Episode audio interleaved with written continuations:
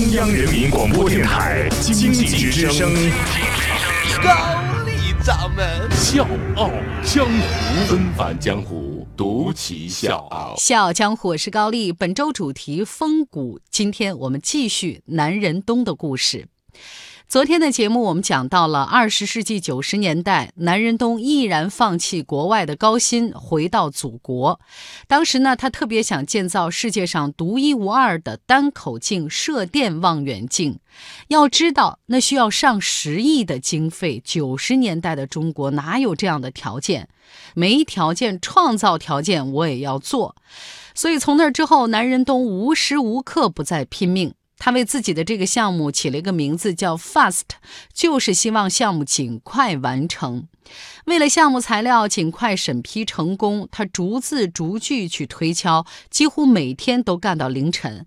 他跑遍了中国各地，没经费我就自己掏钱买火车票，一家一家的去谈。在他的努力之下，最后立项申请书上多出了二十多个合作单位的名字。就这样。一个科学家生生被立项逼成了推销员。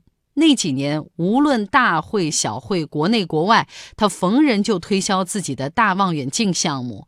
他曾经自嘲说：“我开始拍全世界的马屁，让全世界来支持我们。”度过了举步维艰的最开始的十年。Fast 项目在世界上慢慢有了名气，这当然和南仁东个人的影响力是分不开的。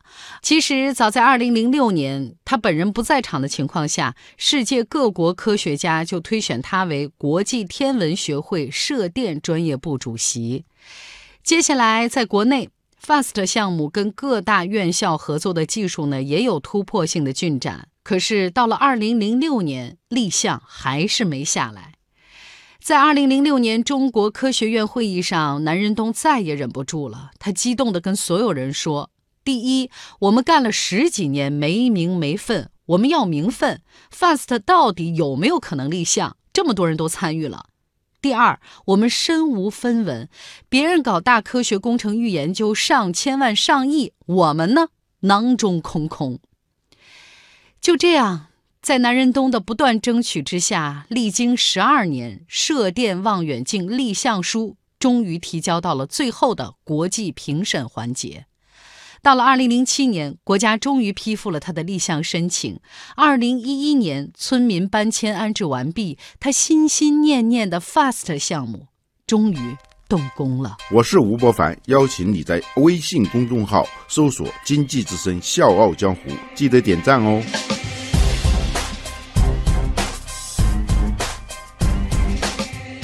南仁东是 FAST 项目首席科学家兼总工程师。其实他完全可以遥控指挥，但是他偏偏每件事都要亲力亲为，亲自参与工程的每个部分，因为他知道这个工程来之不易，他要求做到尽善尽美。整个施工过程中，他既能上钢架去拧螺丝，也能用扁铲去削平钢材，还能在高空梁山上打孔套丝，更别说看示波器、调整设备了。他身边的同事都说，术业有专攻。在这个项目里，我们要么不懂天文，要么不懂无线电，要么不懂金属工艺，要么不会画图，不懂力学。这几条能做到一条就算不错了。可是南老偏偏都懂，可是南仁东却说：“我谈不上有高尚的追求，没有特别多的理想，大部分时间呢是不得不做。人总得有个面子吧？你往办公室一瘫，啥都不做，那不是个事儿啊！我特别怕亏欠别人，国家投了那么多钱，国际上又有那么多人说你在吹牛皮，那我必须得负责任。苍天有眼。”南仁东坚守初心，仰望苍穹，二十二年如一日的坚持着。尽管项目需要两亿美金，尽管随时都困难重重，但是在他十几年太过努力的付出之后，二零一六年九月二十五号，中国的天眼 FAST 项目终于完工。消息一出，全中国都沸腾了。总书记发来贺信，表示热烈祝贺和诚挚的问候，全世界也轰动了。英国媒体是这么说的：“中国的巨型射电望远镜是其远大科学雄心的象征。其他国外媒体也在说，中国也进入到了观天时代，它将持续领先世界二十年。古有十年磨一剑，今有二十年铸天眼。二十年，一个人真的可以做很多事情，比如说，开发商能变成首富，手机呢能出二十多代。但是南仁东用二十年只干了一件事儿——天眼。他带领老中青三代科技工作者，克服了不能想象的困难，实现了由跟踪模仿到集成创新的跨越。但是咱那句话说的很对呀，没人能随随便便成功。天眼工程完美交工了，可是当初热血的南仁东已经苍老，洪亮的嗓音变得嘶哑。曾经跑遍全中国的双腿已经不再矫健，他把仿佛挥洒不完的精力全部留给了中国天眼，自己却重重的病倒了。检查结果：肺癌。手术后声音沙哑到几乎说不出话来，身体更是虚弱到不行。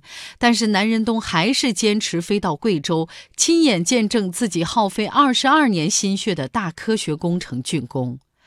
而就在天眼投入运行还不到一年的时间，二零一七年九月十五号，由于肺癌病情恶化，中国天眼之父南仁东永远告别了这个世界，享年七十二岁。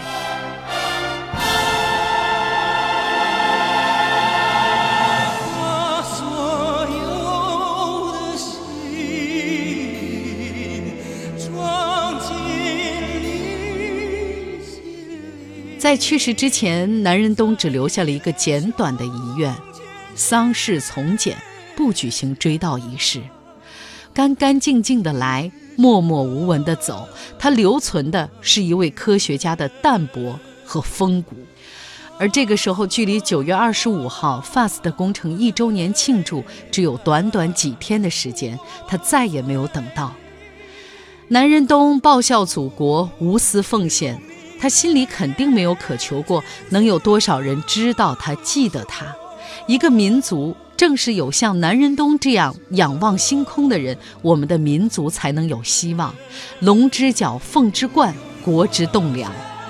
南仁东永远闭上了眼睛，但是他为祖国、为全人类打开了另外一只天眼。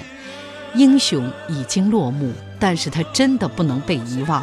所以，《笑傲江湖》用了两天的时间讲述他的故事，就是希望听到我们声音的每一个人都能记住这个伟大的名字——南仁东。笑傲江湖是高丽，明天见。